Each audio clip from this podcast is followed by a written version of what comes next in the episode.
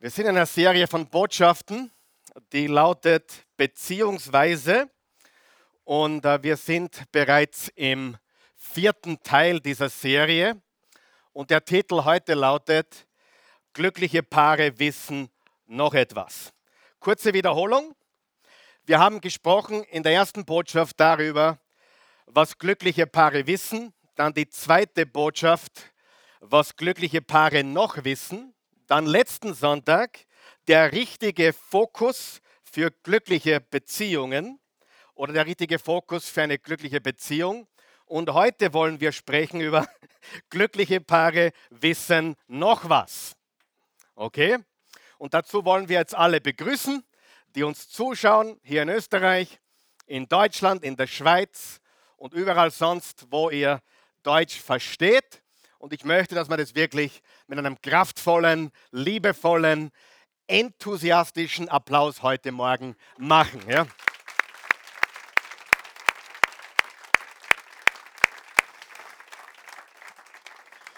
Ja, wie die meisten von euch wissen und wie du vielleicht zu Hause bereits weißt, alle Botschaften sind zum Nachschauen und zum Nachhören auf oasechurch.tv gratis absolut kostenlos, solange es Strom und Internet gibt.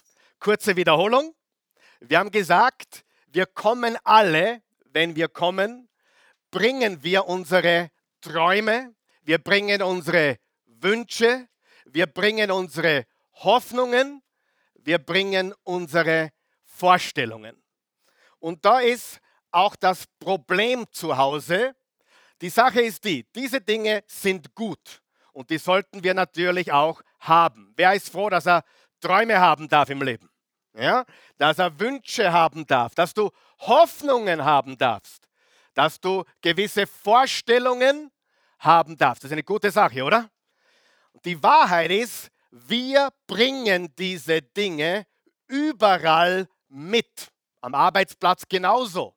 Aber vor allem in die Beziehung bringe ich meine Träume, meine Wünsche, meine Hoffnungen, meine Vorstellungen.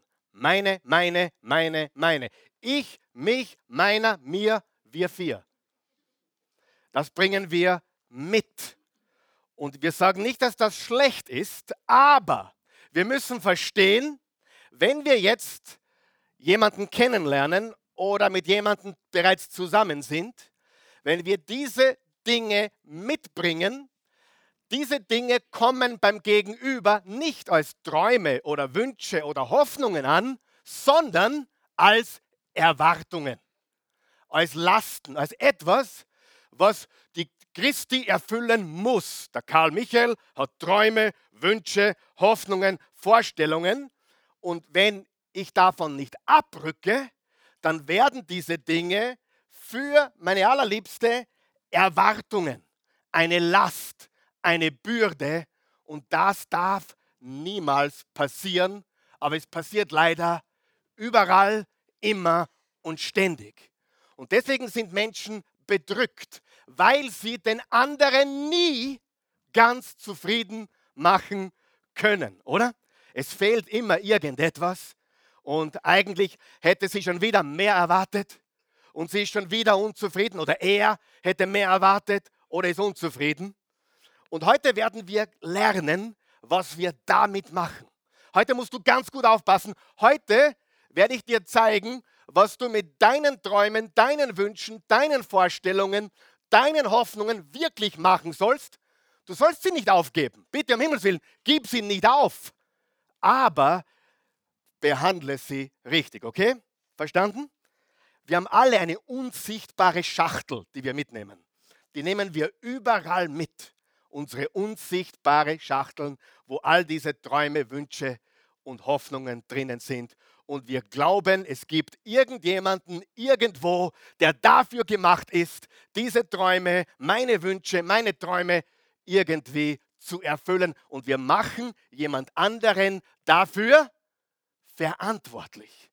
Und niemand auf der ganzen Welt, hör mir gut zu, ist dafür verantwortlich, dass ich glücklich bin. Niemand.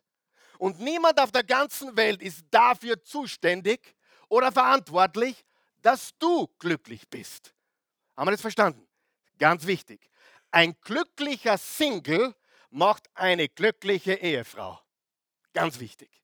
Ein glücklicher Single macht einen glücklichen Ehemann.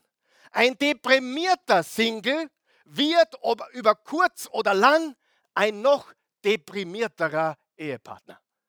Denn eines müssen wir verstehen. Dort, wo wir hingehen, sind wir. Dort, wo wir hingehen, sind wir. Dort, wo du hingehst, wen nimmst du immer mit? Dich selbst. Egal, wohin du in den Urlaub fliegst oder wen du dir schon wieder als neuen Freund suchst oder Freundin, überall gibt es einen gemeinsamen Nenner. Und dieser gemeinsame Nenner bin ich, bist du. Amen. Das ist das Problem. So ist es. Okay? Das Ergebnis ist Erwartungen. Und das führt zu einer, haben wir gesagt, zu einer Kollision. Wenn zwei Ichs kollidieren oder wenn zwei Ichs, zwei Egos aufeinanderprallen, dann gibt es eine Kollision. Und wenn einer gewinnt, wenn das Ich gewinnt, verliert das Wir. Ich sage das noch einmal. Wenn das Ich oder ein Ich gewinnen muss oder ein Ich gewinnt, dann verliert das Wir. Aber wir wollen nicht, dass ich gewinne und sie will nicht, dass sie gewinnt. Wir wollen gewinnen. Wir sind eins geworden. Es sind nicht mehr zwei, wir sind zwei. Sie ist eigen, ich bin eigen, aber doch sind wir ein neuer Mensch, eine neue Einheit, ein neues Wir. Okay? Ganz wichtig zu verstehen. Und Erwartungen, haben wir gesagt, produzieren eine Schuld-Schuldner-Beziehung. Du schuldest mir. Es steht mir zu. Jetzt hast du mir drei Jahre schon das Frühstück gemacht. Wo ist es heute? Und wir nehmen die Dinge für selbstverständlich und es entwickelt sich eine Schuld-Schuldner-Beziehung. Bewusst oder unbewusst fordern wir ein, was wir glauben, dass der andere uns schuldig ist. Die Christi ist mir nichts schuldig, ich bin ihr alles schuldig. Die Christi sagt, der Karl Michael ist mir nichts schuldig, ich bin ihm alles schuldig. Das ist, was glückliche Paare wissen. Und wenn wir eine Schuld-Schuldner-Beziehung haben, was geht verloren? Die Dankbarkeit. Wenn du mir 300 Euro schuldig bist, oder umgekehrt, ich bin dir 300 Euro schuldig und ich gebe dir 150, dann sagst du, wo ist der Rest? Du bist nicht dankbar für die 150, na, ein bisschen dankbar vielleicht, na, wenigstens habe ich die Hälfte gekriegt. Aber du fragst dich auch, wo sind die anderen 150? Sieh, wenn ich dir was schulde, bist du nicht mehr dankbar. Und wenn du mir was schuldest, bin ich nicht mehr dankbar. Und ich sage dir etwas, die Dankbarkeit geht verloren, wenn wir eine Schuld-Schuldner-Beziehung haben. Die Dankbarkeit ist minimal. Vertrauen sinkt. Ja, Vertrauen sinkt. Und jemand, dem wir nicht vertrauen, können wir uns nicht hundertprozentig hingeben. Sieh, wir geben uns nur jemanden völlig hin, dem wir völlig vertrauen, richtig? Wenn wir aber Vorbehalte haben, ah, ich weiß nicht, nicht, ganz so vertraue ich ihm nicht und ganz so vertraue ich ihr nicht und ich weiß nicht, ob ich wirklich damit rechnen kann und er hat schon wieder weniger geliefert, wie er eigentlich hätte sollen, was ausgemacht war. Dann geht die Dankbarkeit verloren, sie ist minimal, das Vertrauen sinkt, die Intimität wird immer weniger, die bedingungslose Liebe wird eliminiert. Hör gut zu, bedingungslose Liebe gibt es nur, wo es keine Schulden gibt. Ich sage das noch einmal. Bedingungslose Liebe gibt es nur, wo es keine Schulden gibt. Was war Gott uns schuldig, als er Jesus geschickt hat? Nichts. Was hat er gegeben? Alles. Das ist bedingungslose Liebe. Das heißt, um eine glückliche Beziehung führen zu können, die wirklich lebenslang und auf Dauer ist, müssen wir das Schuld-Schuldendenken eliminieren. Und wir müssen den Supercharger aufdrehen. Und der Supercharger jeder Beziehung ist Dankbarkeit. Probiert. Ich sage das nochmal. Der Supercharger jeder Beziehung ist Dankbarkeit. Und wenn sie schon fünf Jahre lang jeden Tag das Abendessen fertig hatte, wenn du von der Arbeit nach Hause kommst, ja, und du sagst, Liebling, wow, wow, Dankbarkeit ist wow. Sagen wir das gemeinsam. Dankbarkeit ist wow. Sie bringt ja zum, ist 15 Jahre, bringt sie dir schon jeden Abend Abendessen. Weil in unserer Kultur ist es üblich, der Mann geht arbeiten und die Frau hat zu Hause das Essen fertig. Einige von euch wissen, welche Kultur ich meine. In Österreich ist es nicht mehr so im Westen, aber einige hier noch altmodisch. Ah, der Mann kommt nach Hause und die Frau hat gekocht, richtig? Die afrikanische Kultur weiß das, die rumänische Kultur weiß das, die ba ganze Balkankultur weiß das. Aber probier etwas. Komm nach Hause und der Tisch ist gedeckt und sag, Liebling, danke, wow. Sie wird komisch schauen und sagen, was? 15 Jahre? Das sind umgerechnet 5000 Tage, jeden Tag. Und dich überrascht das immer noch, ja, Liebling, ich bin so überrascht, dass du es immer noch tust. Nicht überrascht, das meine ich nicht, aber ich bin so dankbar. Wow! Seht ihr, was ich sage?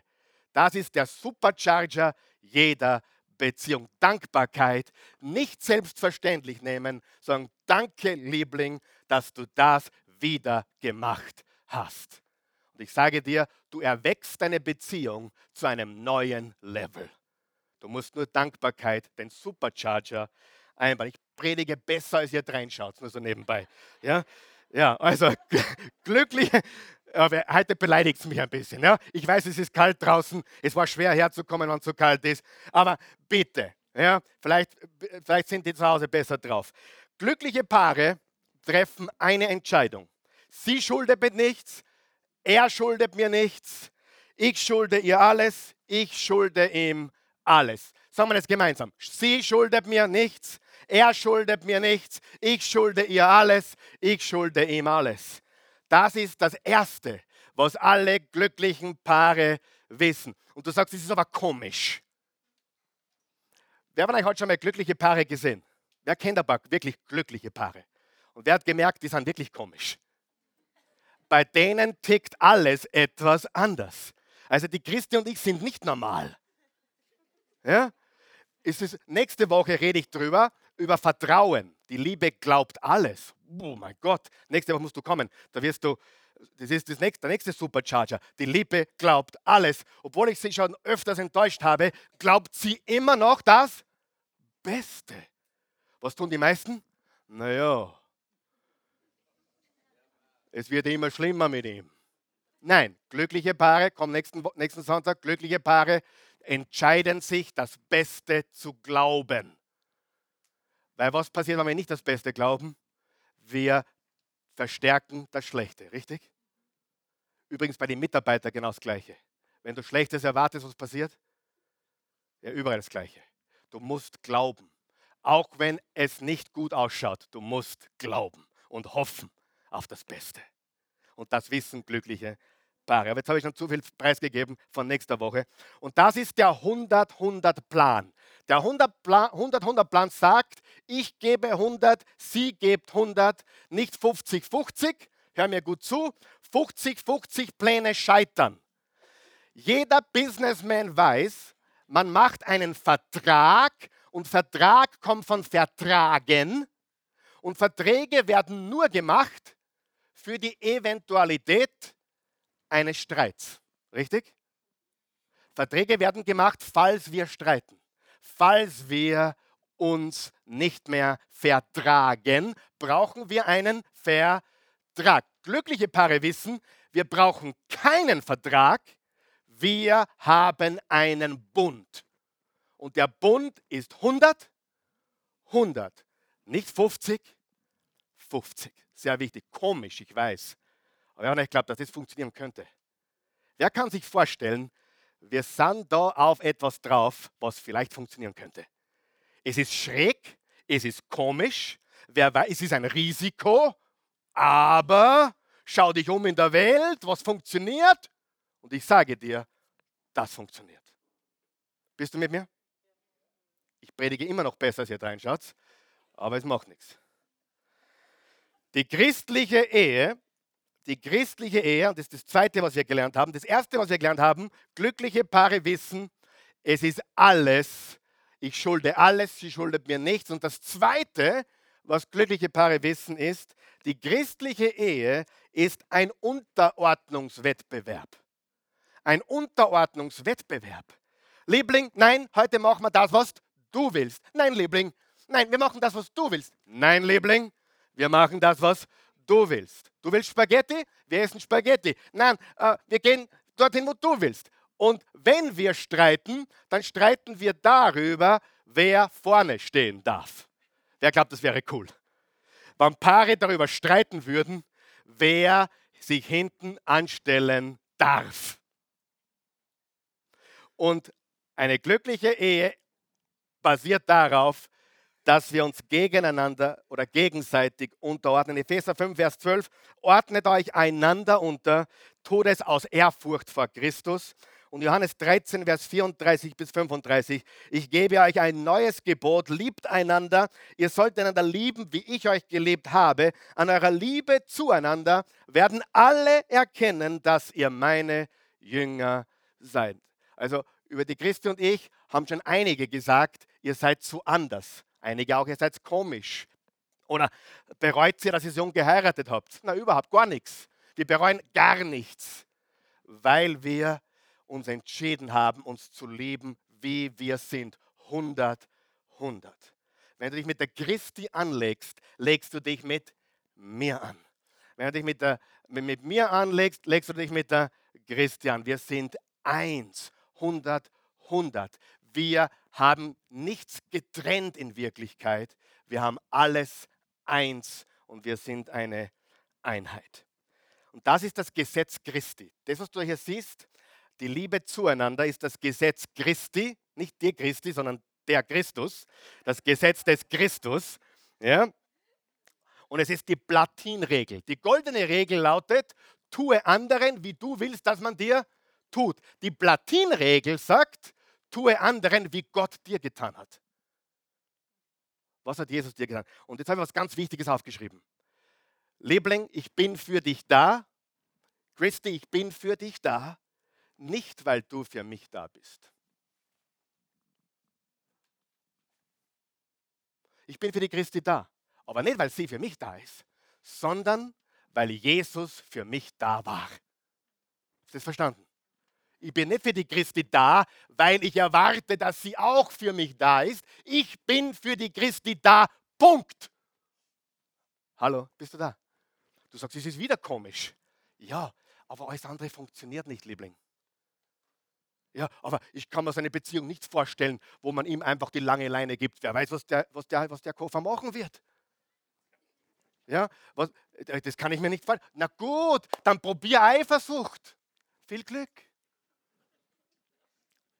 Oh, wo ist er denn schon wieder? Dabei ist er eh im, im Stau steckt da. Aber du hast schon wieder, keine, keine Ahnung, ein, ein Parfum gerochen, was gar nicht da war.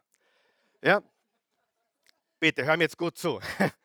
Nächste Woche musst du kommen, da sage ich dir, wie, wie, weit man gehen kann mit dem alles Glauben und wann man aufhören muss, muss okay? Ich sag, das sage ich dir nächste Woche.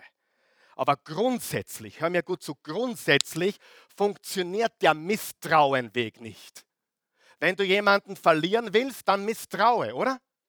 Wenn du eine Freundschaft zerstören willst, dann beginne Misstrauen zu sehen wo vielleicht gar keins da ist. Freunde glauben das Beste voneinander, bis sie nicht mehr glauben können, weil es einfach nicht mehr geht. Okay? Das ist sehr wichtig. Hör, hör auf mit dem Eifersuchtsschwachsinn, hör auf mit dem ständig Nachsteigen, wo ist er denn schon wieder und abhören und so weiter. Okay, nächste Woche zeige ich dir, wie weit du gehen darfst, wo du anfangen musst, dir Gedanken zu machen. Aber grundsätzlich gibst du mir recht, oder? der Eifersucht weg und ständig, wo, wo, das funktioniert nicht. Wir müssen das aufhören. Ich bin für dich da, weil du für mich da bist. Äh, nicht, weil du für mich da bist, sondern weil Jesus für mich da war. Und jetzt ist eine wichtige Frage. Habe ich meine Schachtel, habe ich meine Schachtel von Träumen, meiner Visionen, meiner Wünsche, meiner Hoffnungen, meiner Vorstellungen, habe ich die irgendwem gegeben? bewusst oder unbewusst, habe ich meine Schachtel, meine Schachtel, meine unsichtbare Schachtel der Christi vielleicht gegeben und ich mache sie dafür verantwortlich, dass ich nicht glücklich bin oder dass ich nicht bekomme, was ich mir erhofft habe. Habe ich meine Box irgendwem übergeben? Wenn ich das getan habe, dann muss ich das sofort rückgängig machen. Hör mir gut zu, was ich sage. Es gibt keine Hoffnung für eine glückliche, erfüllte Beziehung, wenn du nicht lernst loszulassen. Wer glaubt, dass Loslassen wichtig ist?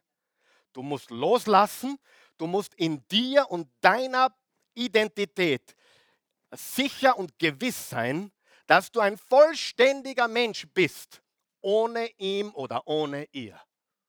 Und so brutal das jetzt klingt für die Christi und für euch, ich bin ein eigenständiger Mensch, sie ist ein eigenständiger Mensch und glaubt mir, wir sind verliebt wie nie zuvor.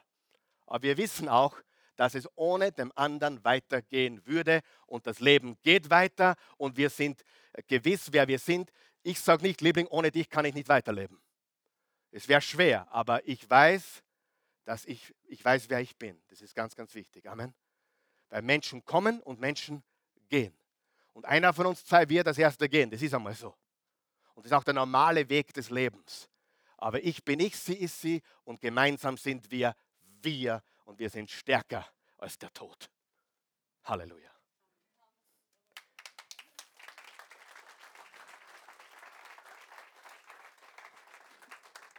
Und wenn du nicht loslässt, weil du ihn festhältst oder weil du sie festhältst, dann kann die Beziehung nicht gedeihen. Die Beziehung kann nicht gedeihen in Misstrauen, in Eifersucht oder Festhalten.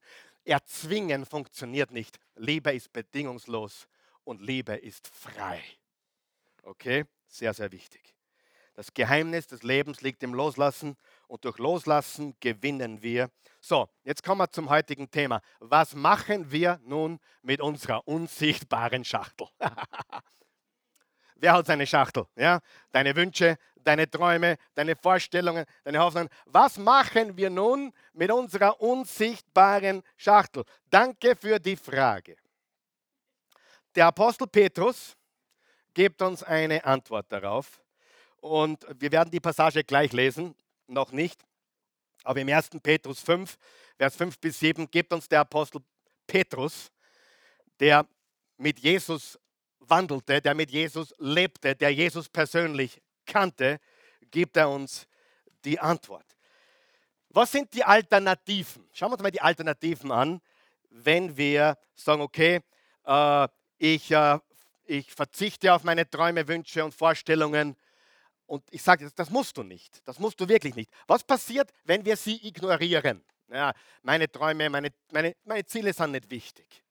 Was passiert dann? Ist das der richtige Weg? Nein, ist nicht der richtige Weg.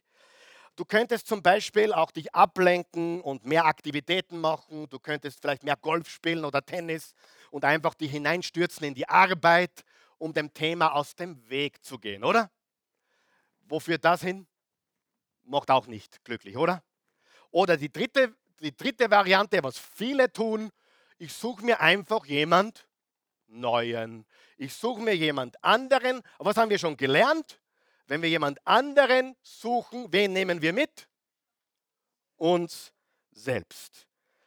Äh, ich möchte da jetzt Folgendes sagen. Wenn du frisch verliebt bist, wenn du frisch verliebt bist, und deine Träume, Wünsche und Ziele und ihre oder seine Träume, Wünsche und Ziele passen überhaupt nicht zusammen, dann ist es wahrscheinlich am besten, du brichst die Beziehung ab. Okay? Wenn du frisch verliebt bist, wenn du noch, noch keine Versprechen abgegeben hast, ist es vielleicht notwendig, dass du die Beziehung abbrichst. Okay? Was haben wir gesagt? Augen auf vorher, Augen zu nachher. Das heißt, wenn du siehst, das passt gar nicht, dann ist es am besten, du suchst den Ausweg. Du druckst auf Pause oder auf Eject. Wer kennt Eject noch von den Kassettenspielern? Manchmal muss Pause drucken, aber manchmal muss Eject drucken. Das ist okay. Aber ich rede selbstverständlich nicht von der Ehe, und ich rede auch nicht davon, wenn du schon verlobt bist und vielleicht schon, schon wirklich viele Dinge vorbereitet sind und vieles in Ordnung ist und vieles passt und du siehst, wir können uns zusammenraufen, ich sage nicht, dass du laufen sollst. Meistens ist das nicht die Lösung, weil ein anderer nicht viel besser ist, oder?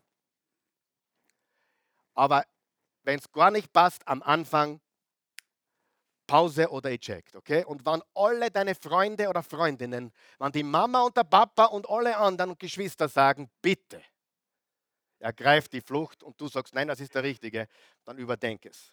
Weil wer von euch weiß, wenn wir verliebt sind, sehen wir gar nichts. Gar nichts.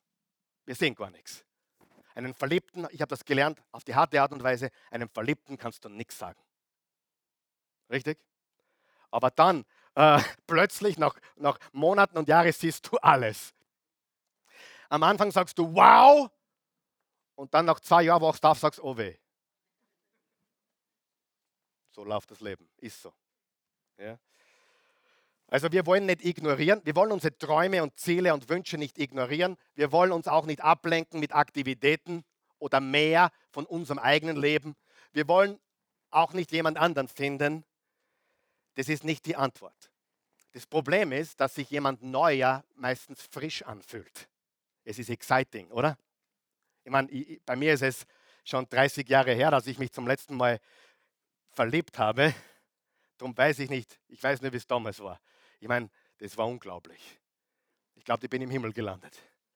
Frisch verliebt. Ja? Äh, hin und wieder macht es mir jetzt die Hölle heiß, aber damals äh, Gehört dazu, oder?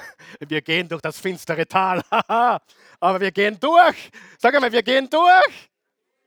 Wir geben nicht auf.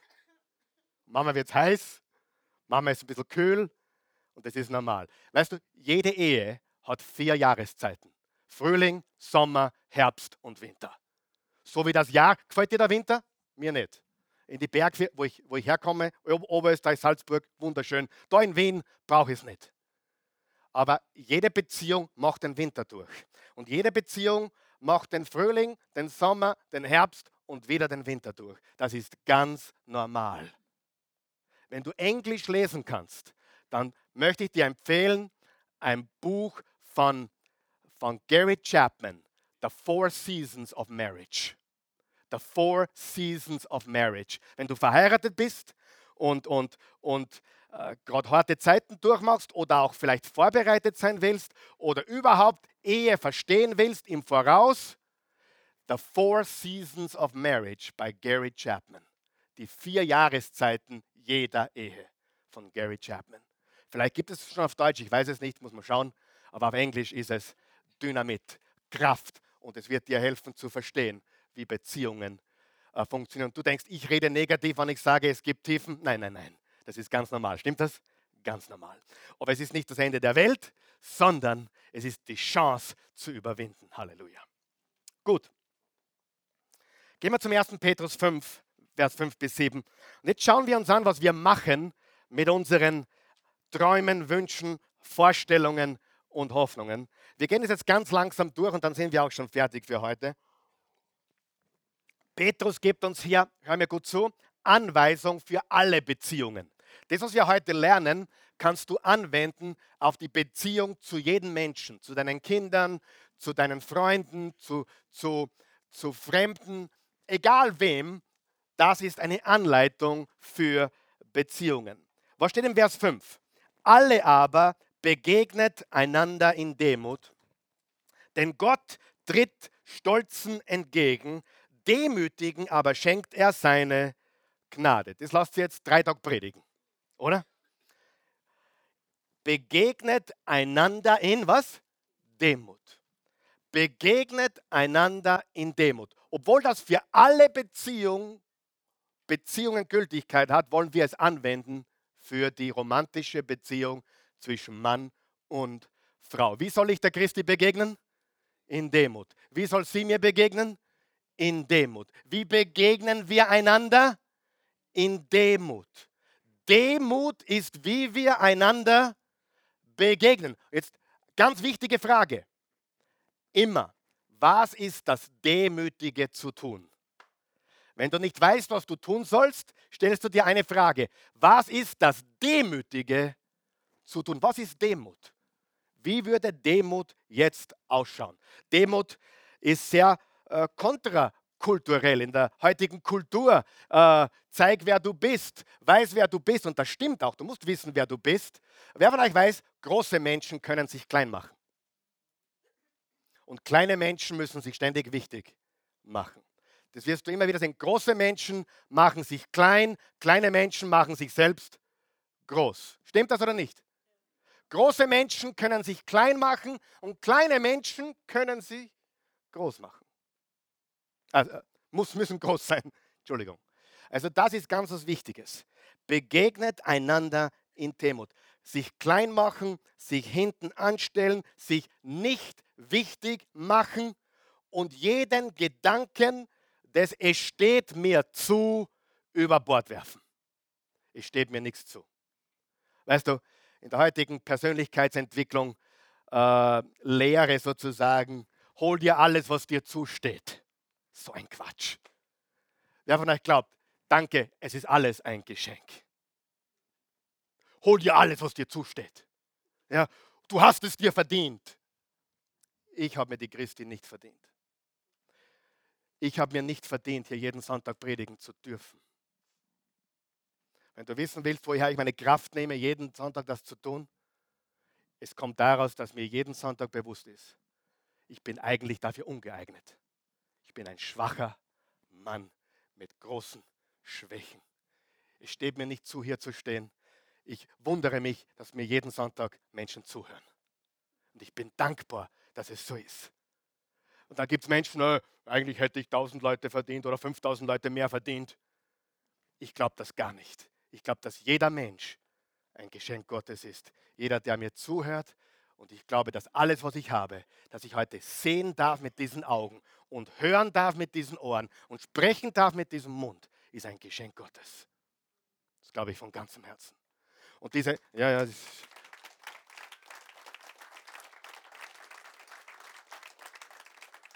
Und wenn ich schon beim Thema bin, Persönlichkeitsentwicklung, die Szene geht in den komplett falschen Weg. Diese ganze Szene, diese ganze Industrie der, der Motivationstrainer und Persönlichkeitsentwickler geht in die Kert, führen uns in die Irre und sind eigentlich hohl und leer. Du schaffst es, du bist es, zeig, was du kannst. Und ich sage dir, der Weg nach oben ist der Weg nach unten. Und ich weiß, was ich rede, ich, rede, ich komme von dieser Szene. Wenn jemand das, die, die CDs von Ziele aufgenommen hat, dann bin ich es. Ja, vor 20 Jahren. Ich weiß, was ich sage. Und ich sage dir, äh, der richtige Weg ist dein Wille, nicht mein Wille. Vater unser im Himmel, dein Wille, nicht mein Wille. Nicht, ich hole mir, was mir zusteht. Sei fleißig, arbeite hart und werde so reich, wie du reich werden kannst. Aber sei Gott dankbar und sei ein Geber, sei großzügig und sag Gott, je mehr du mir gibst, umso mehr werde ich dir geben in Jesu Namen. Und dann weißt du, dass du am richtigen Weg bist. Amen.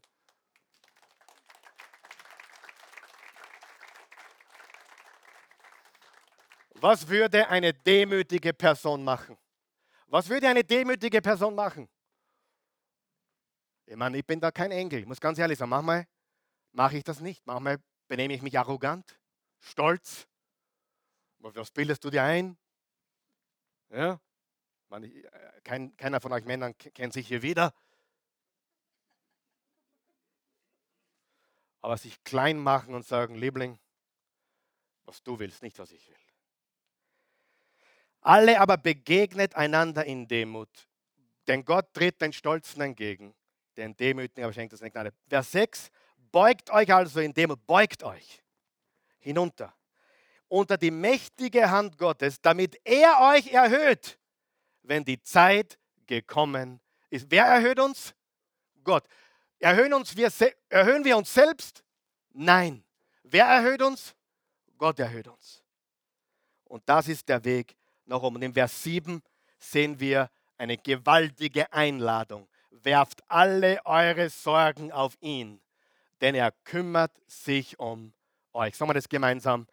Werft alle eure Sorge auf ihn, denn er kümmert sich um euch.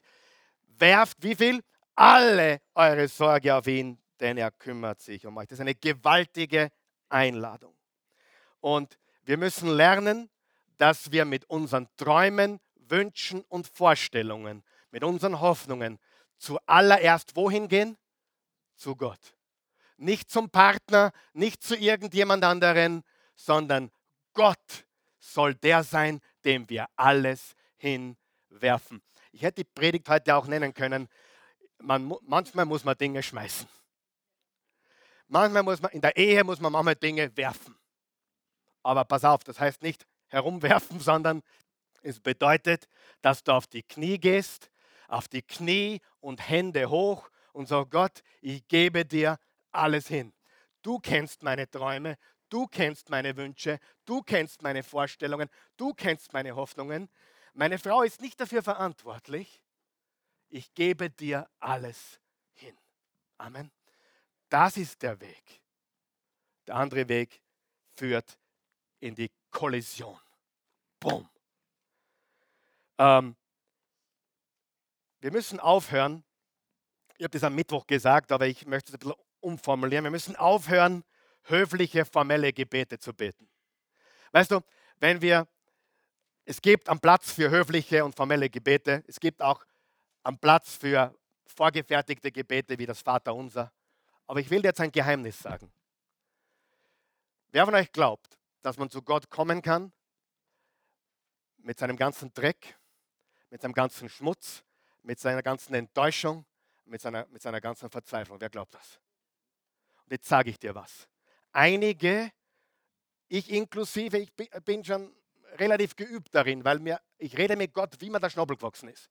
Wenn mich einer von euch auf den Wecker geht, sage ich zu dem Herrn Gott. Ich sage ihm's. Ja? Dann sage ich, der, der ist mir heute richtig auf den Wecker gegangen. Ja? Das, aber das sage ich nicht dir, das sage ich ihm. Verstehst du? Wenn ich ein Problem habe mit der Christi, wo gehe ich hin? Zu ihm. Werft alle eure Sorge auf ihn, denn er kümmert sich um euch. Der Einzige, der deine Träume, Wünsche, Hoffnungen, Vorstellungen erfüllen kann, ist wer? Gott selbst. Er ist es und nicht irgendein Mensch. Hör auf, höfliche Gebete zu beten. Hör auf, Gebete, schöne Gebete zu sprechen. Oh, ich, der kann so schön beten. Wer von euch kennt die Geschichte im Alten Testament, Jakob, der mit Gott gerungen hat. Und dann sind die Jünger gekommen zu Jesus, Herr, lehre uns beten. Warum sind sie zu Jesus gekommen und haben gesagt, Herr, lehre uns beten? Was haben die gesehen? Wer von euch kennt die, die, die Passage im Garten von Gethsemane, wo er mit Gott gerungen hat, wo er Blut geschwitzt hat. Das war kein schönes Gebet, sondern Gott, wenn dieser Kelch an mir vorübergehen kann, dann lass ihn vorübergehen. Der hat geschrien und gerufen. Das waren keine schönen, heiligen Gebete. Einige müssen aufhören, heilige, schöne Gebete zu sprechen, um andere zu beeindrucken. Darf ich dir was sagen, was der Weg nach oben ist? Ge werde, werde still, zieh dich zurück, alleine mit Gott. Hast du mich gehört? Alleine mit Gott. Alleine mit Gott. Auf deine Knie und Hände hoch. Warum auf deine Knie? Du sagst, na ist ja wurscht, ob ich sitze oder Knie. Glaube mir. Dein Körper und dein Mind ist verknüpft. Wenn du eine Position der Demut einnimmst, dann ändert sich dein ganzer Zustand. Und warum, warum, hast du dich schon mal gewundert, warum manche beim Singen oder beim Gebet die, die Hände heben? Das ist ein Zeichen eines Kindes. Wenn ich nach Hause komme, der Einzige, der es noch tut, ist der Samson, der Kleinste. Weil ich sage, Samson, come here. Dann kommt er und läuft auf mich zu, so. Mit Hände oben. Wenn du jemanden siehst beim Lobpreis, bei der Anbetung, beim Beten mit, mit gehobenen Händen, ist das das Zeichen des Glaubens eines Kindes. Was hat Jesus gesagt? Wenn ihr nicht werdet wie die Kinder. Ja, ja, es macht einen Unterschied, ob du so betest oder so betest dein Körper. Das, was ich jetzt sage, ist so wichtig. Weil einige haben selbst beim Beten eine arrogante Haltung. Weißt du, was ich meine? Und wenn du eine demütige Position einnimmst, dann sendest du demütige Signale in dein Hirn und in dein Herz. Gibt es einen Sinn? Und darum redet die Bibel von Knien und Hände heben, weil es deine ganze Physiologie verändert. War das zu kompliziert? Nein. Verändert alles. Werft, werft eure Sorgen auf ihn. Und manche kommen und sagen, ich kann nicht beten. Ja, du kannst. Wenn du mit jemandem schimpfen kannst, kannst du beten. Sie, Petrus hat von Jesus gelernt und Jesus hat mit Gott gerungen. Das waren keine schönen Gebete. Das war, er hat gerungen und geschwitzt. Und Petrus hat auch vom David gelernt. Und das möchte ich zum Abschluss vorlesen. Psalm 55. Ich gebe euch ein Beispiel eines schmutzigen Gebetes. Wenn du beten lernen willst, dann geh in die Psalmen. Die Psalmen. Schau was, schau, was hier steht. Und das ist jetzt nicht schön, was wir lesen, aber du siehst einen ehrlichen David. Wie wird David bezeichnet? Ein Mann nach dem Herzen Gottes. Wer, die, wer kennt die Psalmen? Sind die alle schön? Oh Gott, danke, dass die Sonne scheint. Na, meine Feinde wollen mich schon wieder umbringen. Richtig? Psalm 55. Wir müssen lernen, dreckig zu beten. Wir müssen lernen, ehrlich zu beten. Will Gott deine schönen Worte oder will er dein Herz? Und bevor du mit jemand dreckig redest, rede mit Gott. Er versteht dich. Hast du verstanden, was ich sage? Ich predige immer noch besser, wie ihr reinschaut. Aber es wird schon, es wird schon. Ich habe euch fest lieb. Psalm 55. Es ist ja nicht mein Feind, der mich verhöhnt, das könnte ich noch ertragen. Nicht jemand, der mich schon immer gehasst hat, spielt sich gegen mich auf. Vor einem solchen könnte ich mich nicht verbergen. Aber nein, du bist es, ein Mann, der mir nahe stand. Mein Freund und Vertrauter hat ihn betrogen. Wie schön war es, als wir noch zusammen waren und unsere Gedanken austauschen konnten. Gemeinsam gingen wir den Weg hinauf zum Haus Gottes inmitten einer fröhlichen Menge. Ich glaube, das ist eine Prophetie auf Judas hin. Jesus und Judas. Ja, der, der Freund, der ihn verraten hat. Wer von euch weiß, dass Jesus Judas bis zum Schluss geliebt hat? Und Jesus hat nie mit Judas über Judas geredet. Aber wer von euch glaubt, dass Jesus regelmäßig mit seinem Vater über Judas gesprochen hat? Ich kann es nicht beweisen, aber ich bin mir sicher. Er hat kein einziges Mal in den drei Jahren was anklingen lassen, Judas, du bist der Falscher. Kein einziges Mal. Aber glaubst du, hat er mit Gott darüber geredet? Wer glaubt es? Regelmäßig. Wie schön war es. Vers 16. Jetzt wird es beinhart, aber es ist ehrlich. Der Tod soll meine Feinde wegraffen. Auf heute übersetzt zur Hölle mit ihnen alle, die mich hassen, zur Hölle mit ihnen. Sagst du, aber ist das nicht schön? Weiß ich. Aber ehrlich. Wer glaubt, wir müssen beginnen, ehrlich zu beten? Okay. Lebendig sollen sie ins Toten hinabfahren, denn Bosheit herrscht in ihren Häusern und in ihren Herzen. Ich mache das immer so, wenn ich, wenn ich ein Problem mit jemandem habe, bete ich zu meinem Vater. Er versteht mich. Ich schütte ihm mein Herz aus. Ich sage ihm, was mir alles stört. Und dann sage ich Gott, das ist ein richtiges Gefrast. So ein elendiges Gefrast. Und dann zum Abschluss sage ich Gott, hilf mir, ihn zu leben, wie du ihn lebst. Wir müssen unsere Feinde, lebt eure Feinde. Betet für die, die euch verfolgen. Okay? Vers 17. Ich aber rufe zu Gott und der Herr wird mir Rettung schenken. Am Abend, am Morgen, am Mittag. Dreimal klage ich und stöhne ich, solange bis Gott meine Stimme hört. Er befreit mich und lässt meine Seele Frieden finden. Wenn du dein Herz ausschüttest vor Gott, findest du Frieden. Und vielleicht hast du noch nie im Leben gebetet. Wir haben Leute hier, die waren noch nie in einer Kirche, bevor sie in die Oase gekommen sind. Wisst ihr das? Wir haben Leute, die zuschauen, die waren noch nie in einer Kirche. Das hat einen Vorteil meistens. Aber ich sage dir, wenn du noch nie gebetet hast, dann du kannst beten, weil du einfach beten kannst. Du kannst reden, oder? Du kannst so kommen, wie du bist. Du kannst Gott sagen, was dich stört. Er befreit mich und lässt meine Seele Frieden finden. Darum können mir die nichts anhaben, die jetzt scharenweise gegen mich stehen. Ja, Gott wird mich hören und meinen Feinden die Antwort geben, die sie verdienen. Er sitzt schließlich immer noch auf dem Thron und regiert. Sie sollen sich ja nicht ändern. Sie wollen sich ja nicht ändern und vor Gott haben sie keine Ehrfurcht. der früher mein Vertrauter war, hat seine Hand erhoben gegen seine Gefährten. Den Bund der Freundschaft hat er gebrochen.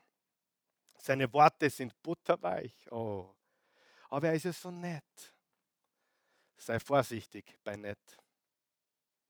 Darf ich dir was sagen? Ich kenne, wenn du frisch verliebt bist oder gerade jemanden äh, äh kennengelernt hast, glaube mir, die geben gerade ihr Bestes. ja? Ich habe diese Person kennengelernt und ich weiß, dass das stimmt. Die geben gerade ihr Bestes. Auf Englisch sagt man, they're putting their best foot forward. Aber wenn man weiß, das, was sie vorher alles getan haben, das ist anders. Das ist dann alles anders. Äh, seine Worte sind butterweich, sein Herz jedoch sind auf Krieg. Solche Leute gibt es in Wien kaum. Seine Reden sind glatter als Öl, doch sie verwunden wie gezückte Schwerter. Und jetzt kommt der Teil, wo ich mir sicher bin, dass Petrus kopiert hat. Wirf alle deine Lasten auf den Herrn. Petrus sagt im Kapitel 5, Vers 7, wirf alle deine Sorgen auf den Herrn. Woher hat er das? Ich glaube, er hat es von Jesus gelernt und ich glaube, er hat es von den Psalmen gelernt. Wirf alle deine Last auf den Herrn, er wird dich sicher halten. Niemals lässt er den zu Fall kommen, der nach Gottes Willen lebt. Ja, du selbst, Gott, wirst die Bösen abstürzen in diese Grube. Blutgierige Mörder und Betrüger werden sterben, noch bevor die Hälfte ihrer Lebenszeit vergangen ist. Ich aber vertraue auf dich. Das ist kein schönes Gebet, aber es ist ein ehrliches Gebet. Und ich habe das gelesen, damit du siehst, wie man ehrlich betet. Und du solltest zu Gott kommen mit deinen Enttäuschungen, mit deinen Verletzungen, mit deinen Wünschen, mit deinen Hoffnungen, mit deinen Vorstellungen, mit deinen Träumen und Visionen. Gott will nicht, dass du höflich bist, er will dich. Ja? Ich hoffe, du hast heute verstanden, dass du schmutzig beten solltest. Hat das jemand verstanden? Bete so, wie es das denkst, das gefrasst ist. Was hat er da getan? Warum hat er das getan? Warum hat er mich so verletzt?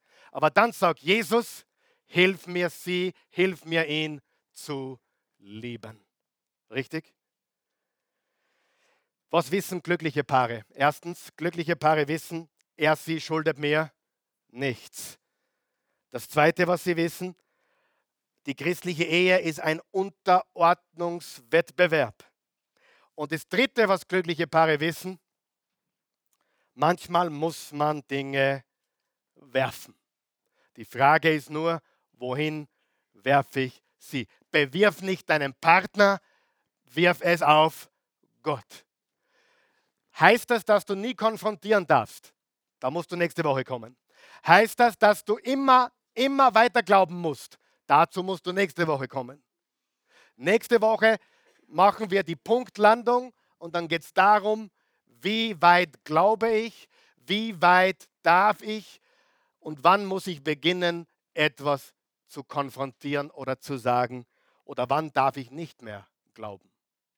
Aber bis dorthin glauben wir das Beste.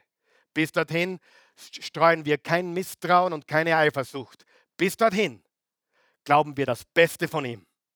Und der Grund, warum er heute zu spät nach Hause gekommen ist oder immer noch nicht da ist, ist wahrscheinlich, hoffentlich ist nichts passiert. Richtig? Wir glauben das Beste. Echter Glaube. Komm, wie du bist. Bring. Die Botschaft heute war, bring all deine ganze unsichtbare Schachtel. Bring sie zu Gott aber belaste niemanden damit. Okay, wenn wir das geschafft haben, dann gehen wir den nächsten Schritt und das ist die Hausaufgabe. Wenn du verliebt bist, verlobt bist oder verheiratet bist, bitte nicht heute nach der Predigt gleich, ja? Aber wenn du verliebt bist, verlobt bist oder verheiratet bist, dann frag heute noch deinen Partner oder morgen besser. Was ist in deiner Schachtel? Deine Frau wird vielleicht umfallen vor Ohnmacht, ja? Dass du endlich einmal gefragt hast, was in, was, in, was in ihrer Schachtel ist. Wenn du uns Männer fragst, was ist in deiner Schachtel, sagen wir, keine Ahnung. Ist heute nicht Champions League am Abend? Ja?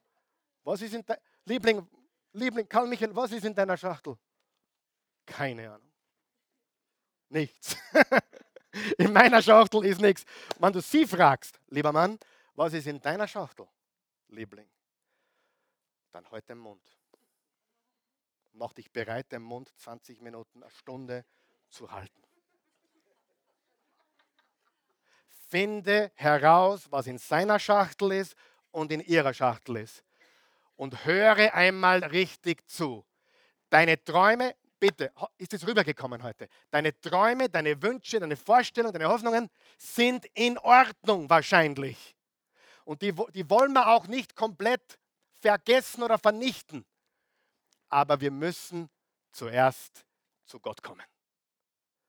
Ich sage, Gott, du kennst meine Träume, du kennst meine Wünsche, du kennst meine Vorstellungen. Und weißt du, was dann passiert, wenn du so kommst, auf den Knien und mit den Händen nach oben? Ich, ich, muss, dich, ich muss dich zum Abschluss warnen. Darf ich? Eine Warnung. Es wird, es wird eine Veränderung geben. Aber nicht bei ihm oder ihr, sondern bei dir.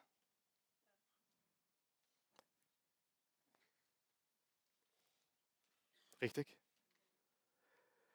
Du bittest Gott um Veränderung? Ja, super. Wo wird er beginnen? Bei dir. Das gefällt mir aber nicht. Aber das ist der Weg des Sieges. Amen. Halleluja. Mal auf.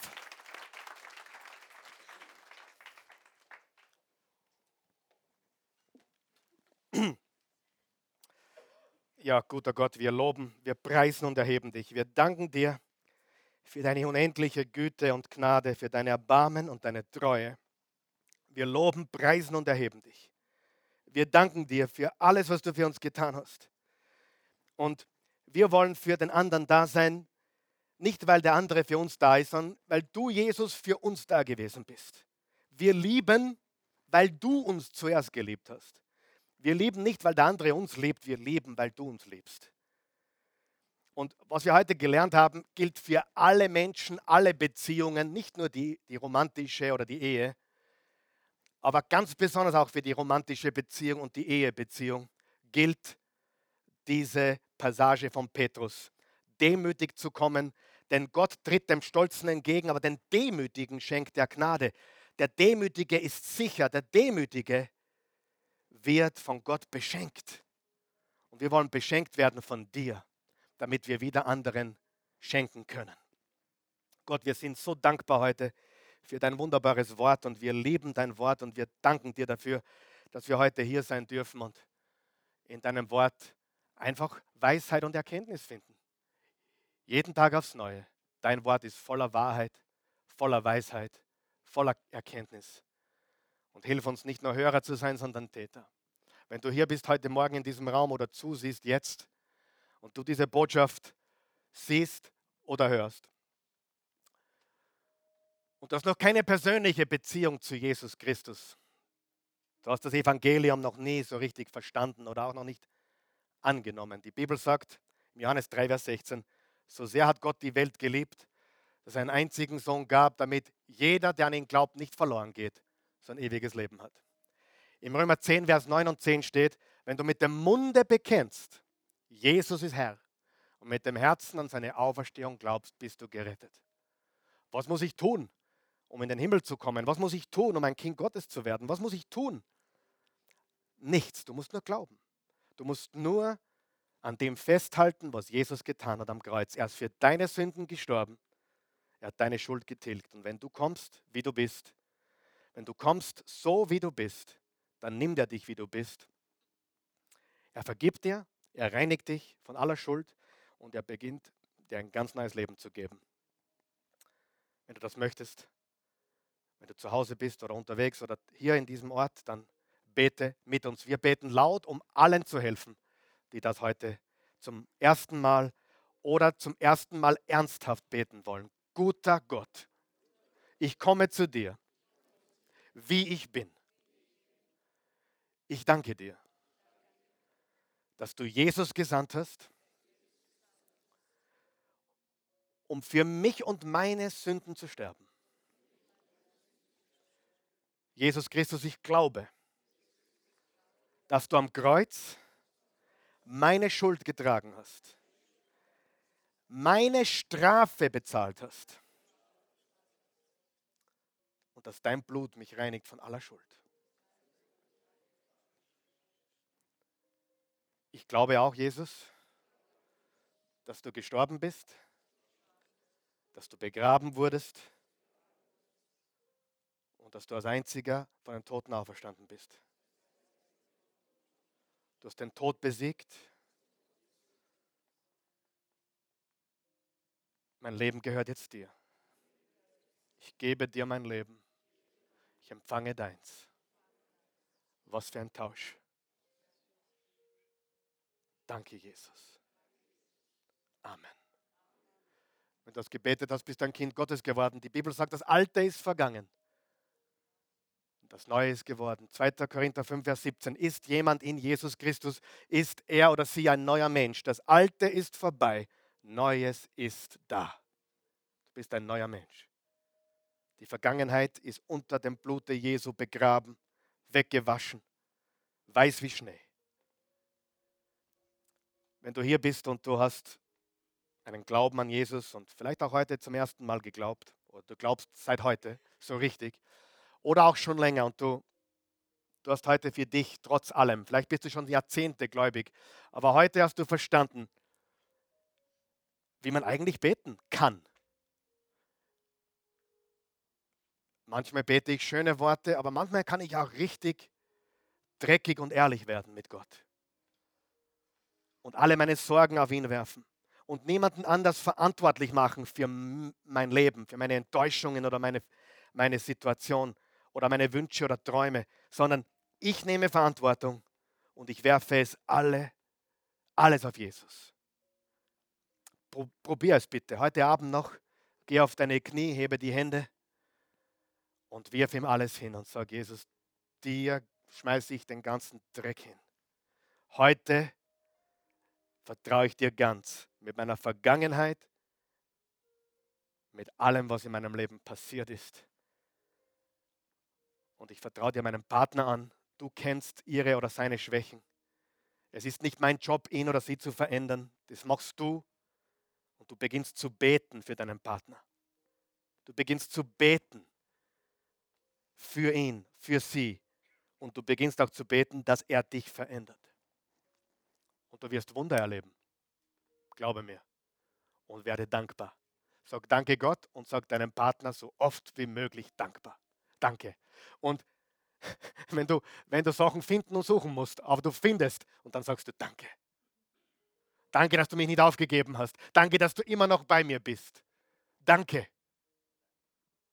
Und dann sagst du, Jesus, dir gehört alles. Mein ganzes Leben. Mein Geld, meine Kinder, meine Frau, mein Mann.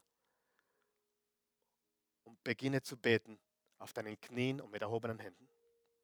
Du wirst sehen, was passiert. Amen. David. Ja.